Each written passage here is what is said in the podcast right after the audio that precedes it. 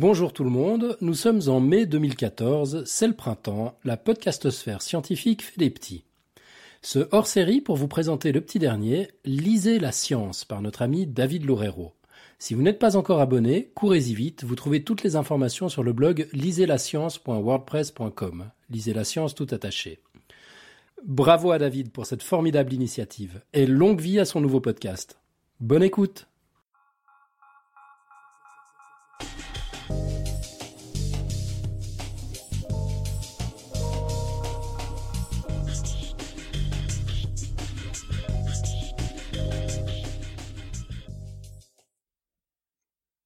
Bonjour et bienvenue sur Lisez la science, le podcast dédié aux livres de science.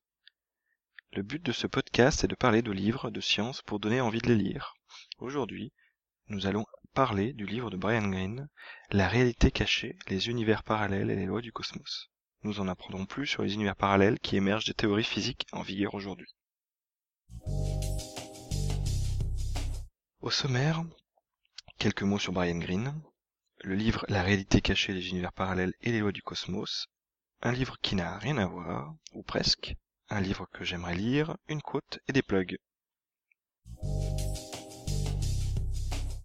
Tout d'abord, j'aimerais présenter l'auteur de ce livre à ceux qui ne le connaîtraient pas encore.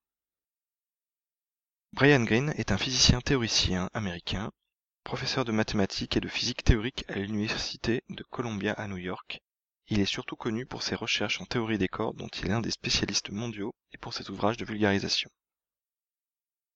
Ses écrits les plus connus sont L'univers élégant, paru en 1999, La magie du cosmos, publié en 2004, et enfin le livre dont nous allons parler aujourd'hui, La réalité cachée, les univers parallèles et les lois du cosmos, paru en 2012. L'univers élégant, qui fut publié en 1999, est un ouvrage de vulgarisation de la théorie des cordes. Ce livre était tellement bon qu'il était en lice pour le prix Pulitzer en 2000.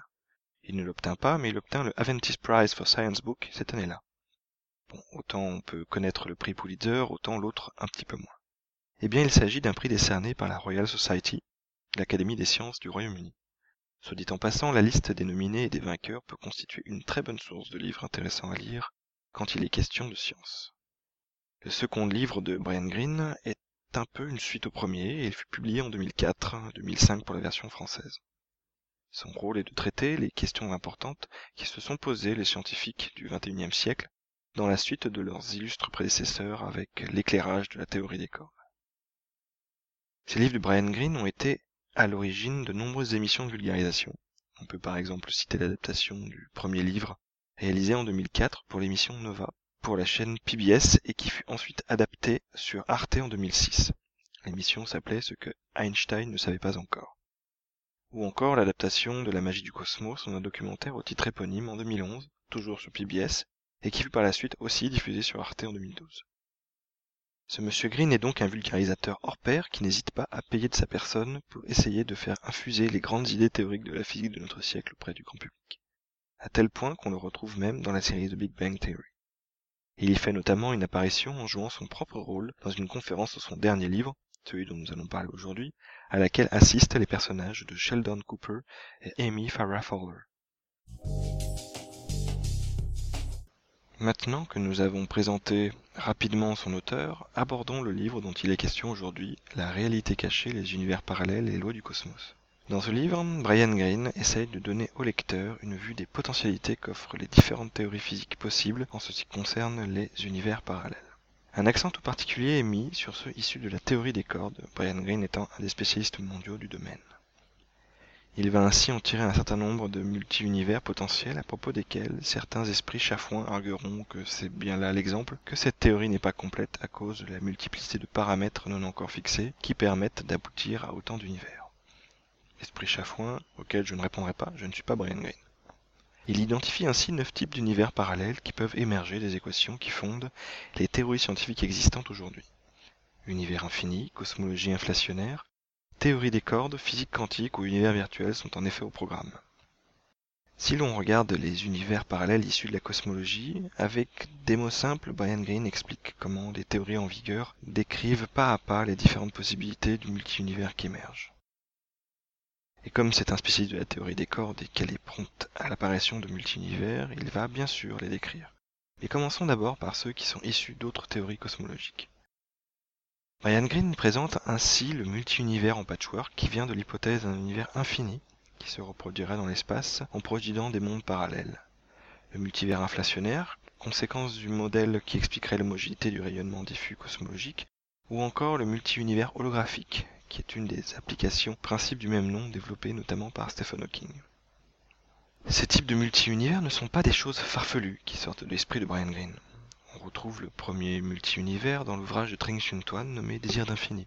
Le second, qui est aussi parfois appelé réseau d'univers bulles, peut d'ailleurs être retrouvé illustré au planétarium de Vaux-en-Velin, près de Lyon, sur une des illustrations de l'exposition dédiée à l'univers. Exposition qui, se disant passant, vaut le coup d'être vue, d'autant plus que le prix n'est vraiment pas très élevé, en groupe cela revient par exemple à 5 euros. Le troisième est l'un des apports à la physique théorique de Stephen Hawking qui le fit entrer dans le Panthéon, comme corollaire à la découverte des notions de température et d'entropie des trous noirs. Comme je le disais, Brian Greene aborde aussi les multi-univers qui peuvent sortir de la théorie des cordes.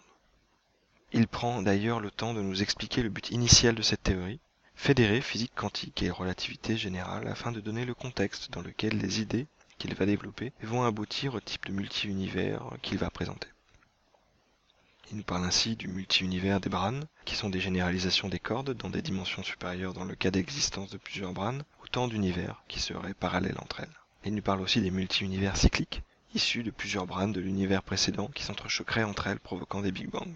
Il nous parle aussi des combinaisons possibles, comme par exemple entre ceux issus de la théorie des cordes et de la théorie inflationnaire, qui viennent clore la liste des multi-univers issus des théories cosmologiques. Concernant les autres multi-univers, Brian Greene aborde ensuite d'autres types qui sont ceux issus d'autres théories. Il parle par exemple du multi-univers quantique, provenant de l'une des interprétations de la physique quantique faite par Everett, et sur l'existence dans de multiples univers de tous les résultats possibles auxquels peuvent conduire des mesures. Il aborde aussi ceux issus de la technologie, comme les idées d'univers parallèles, présentées par exemple dans le film Matrix des frères Wachowski ou dans le livre Simulacron 3 de Daniel Goulaï, voire même plus largement dans le mouvement cyberpunk de manière générale. Il finit enfin par un multi-univers venant du fait que finalement, selon certains points de vue, notre univers n'est que mathématique. Et comme il n'y a pas de raison pour que seules les équations qui semblent gouverner le modèle que nous avons de notre univers existassent, tout ce que l'on peut imaginer pour ces équations et leurs paramètres peut exister. Ainsi, on peut imaginer autant d'univers que l'on veut finalement. Tous existent. Voici un rapide aperçu du contenu de ce livre. Il faut noter que Brian Greene est un très bon vulgarisateur et que la traduction est plutôt de bonne qualité. Ainsi, on ne se retrouve pas à se demander de quoi il est question ou à relire trois fois la même phrase pour arriver à la comprendre. Les sujets abordés sont assez clairs et l'auteur arrive à faire la part des choses entre les informations à communiquer pour la bonne compréhension des sujets pour des néophytes et ce qui est plus complexe et qu'il renvoie aux notes pour ceux qui veulent voir des équations. Et pour comparer, même si je les trouve intéressants, Frank Close dans Qu'est-ce que le vide ne fait pas état, selon moi, de la même capacité à simplifier le discours pour faire passer son message. Un autre point intéressant vient de la façon dont Brian Greene aborde les différents types de multi-univers. Il passe nettement plus de temps à parler des multi-univers dont les hypothèses préviennent de la cosmologie et de la théorie des cordes, les cinq premiers, que sur le dernier qu'il appelle le multi-univers suprême qui ne semble traité que par une volonté d'exhaustivité. Il reste aussi assez dubitatif sur le multi-univers quantique, qui lui semble difficilement tenable au vu de la prise en compte des probabilités de présence des atomes dont les mesures possibles généreraient les multi-univers correspondants. Un dernier point qui m'a un peu chiffonné, la traduction. Non pas que celle-ci soit de mauvaise qualité, je n'ai pas lu les versions anglophones et ne saurais donc me prononcer, mais il me semble que la traductrice a dû prendre parfois certaines libertés. En tant qu'amateur de la série de Big Bang Theory, j'attendais le passage sur les menus de restaurants chinois qu'aborde Brian Greene dans la série lors de la conférence qu'il donne et à laquelle assistent les personnages. Eh bien rien. À vrai dire, avant qu'il puisse parler de physique quantique, je commençais déjà à avoir quelques doutes. Qu'il parle de la tour Eiffel pour faire des comparaisons, à la limite. Il peut connaître la France et prendre cet exemple. Qu'il parle du gruyère français, il doit vraiment être amateur de la France quand même, surtout que je le rappelle, le gruyère est un fromage suisse et sans trou. Mais qu'il parle du Big Deal, non. Pour les non français, il s'agit d'une émission présentée à l'époque sur euh, la première chaîne avec un animateur qui euh, était plutôt spécialiste de chansons à propos de bidet. Il doit quand même y avoir de meilleures références. Et d'ailleurs, meilleures références qui puissent parler à des amateurs de science. Mais bon, ce n'est pas très grave. En conclusion et dans l'ensemble, La réalité cachée, les univers parallèles et les lois du cosmos est un livre intéressant, agréable à lire et bien écrit malgré les deux trois aspects cités plus haut. Comme je l'ai dit, Brian Greene est devenu maître dans l'art de décrire avec une grande simplicité les idées qu'il souhaite faire passer. Lire ce livre m'a vraiment donné envie de lire ses autres ouvrages et d'en connaître un peu plus sur la théorie des cornes. Ainsi, je le recommande vraiment pour quasiment tout public. Il n'est vraiment pas nécessaire d'avoir des bases importantes en physique pour comprendre les sujets abordés, et les exemples et illustrations donnés par Brian Greene permettent vraiment une très bonne compréhension des concepts abordés. Abordons maintenant un livre qui n'a rien à voir. Quand j'ai fini de lire La réalité cachée, les univers parallèles et les du cosmos, je suis retombé sur un livre que je n'avais pas eu le temps de lire et que j'avais acquis il y a quelques mois. Il s'agit de Commencement du temps et fin de la physique. Ce livre est en fait le regroupement de deux textes de Stephen Hawking, l'un sur le commencement du temps et l'autre sur la fin des découvertes en physique. Ok, ce livre n'a pas forcément rien à voir avec le sujet abordé par Brian Greene, il ne parle cependant pas de réalité parallèle et de multi-univers, donc c'est bon. En le lisant, on se rend compte du travail réalisé pendant la vingtaine d'années qui se sont déroulées entre les deux ouvrages. Stephen Hawking aborde notamment la supergravité n égale 8, qui était à l'époque une des théories en vogue pour décrire tout l'univers, et il aborde aussi le début balbutiant de la théorie des cordes, qui forme finalement le cœur du livre de Brian Greene. On se rend compte que la physique, à l'inverse de ce qu'explique Stephen Hawking, dans le premier texte, est encore un domaine dans lequel un très grand nombre de découvertes restent à faire et que cela ne risque pas de s'arrêter de sitôt. Ce livre, et la mise en perspective qu'il réalise de celui de Brian Greene, me fait aussi penser à ce charme désuet que l'on peut retrouver dans les romans de SF des écrivains des années 50-60. Ces romans, comme ceux de Van Vogt, d'Asimov ou d'ailleurs Simulacron 3 dont je parlais précédemment, proposent une vision du futur basée sur une extrapolation des connaissances de l'époque. Et il propose ainsi une vision des technologies du futur qui ne semble pas très réaliste aujourd'hui, car les choses ont évolué vers des chemins différents et qui ne pouvaient pas imaginer à l'époque. Dans ses œuvres, dans ses romans, les ordinateurs sont mécaniques et avec un raffinement extrême, les gens accèdent à l'information à travers des sortes de Minitel, comme dans le cycle d'Elijah Bailey d'Asimov, les passants utilisent des tapis roulants pour aller d'un point à un autre. Ainsi, même si les informations ne sont pas forcément les plus à jour, ces textes valent la peine d'être lus pour comprendre comment les choses ont pu évoluer et voir le cours que l'histoire a pris d'un point de vue technologique. Si je devais maintenant donner un livre que j'aimerais lire, je crois que ce serait L'univers élégant du même auteur comme j'ai pu le dire, sa capacité à vulgariser et rendre simple des concepts complexes donne envie d'en connaître plus sur ses autres ouvrages, et notamment celui qui traite de la théorie des cordes. Il donne envie d'en comprendre un peu plus sur ce qui en fait l'une des théories, si ce n'est la théorie la plus pertinente aujourd'hui pour décrire le monde qui nous entoure et unifier la gravité et la mécanique quantique. La j'ai pris une quote de Brian Greene. One of the wonders of science is that it's completely universal. It crosses national boundaries with total ease. Une des merveilles de la science est qu'elle est complètement universelle. Elle traverse les frontières des pays avec une simplicité totale. Un petit blog euh, pour finir. Podcast Suisse fête ses un an et à l'occasion organise une conférence sur le thème de la radio. Cela va se dérouler le samedi 3 mai à partir de 18h30 à Lausanne au G60. Ce sera l'occasion pour tous ceux qui souhaiteraient s'y rendre de rencontrer la podcastosphère influente. D'infos à suivre sur le site de Podcast Suisse.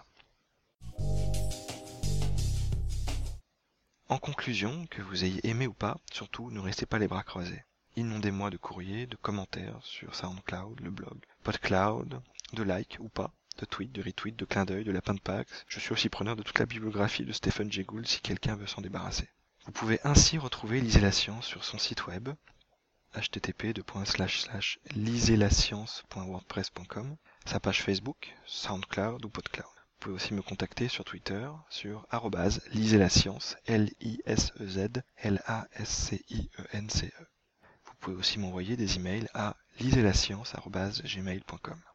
Vous pouvez d'ailleurs retrouver l'ensemble des livres cités sur la liste Goodreads associée à ce podcast sur le compte de Lisez la science. Les livres seront placés sur des étagères spécifiques par épisode, et ceux mentionnés pendant cet épisode sont dans l'étagère LLS-0. Merci de m'avoir écouté, on se retrouve le 11 mai 2014 pour un nouvel épisode sur la SF sous les feux de la science de Roland Lehoucq. D'ici là, bonne quinzaine à tous et à toutes.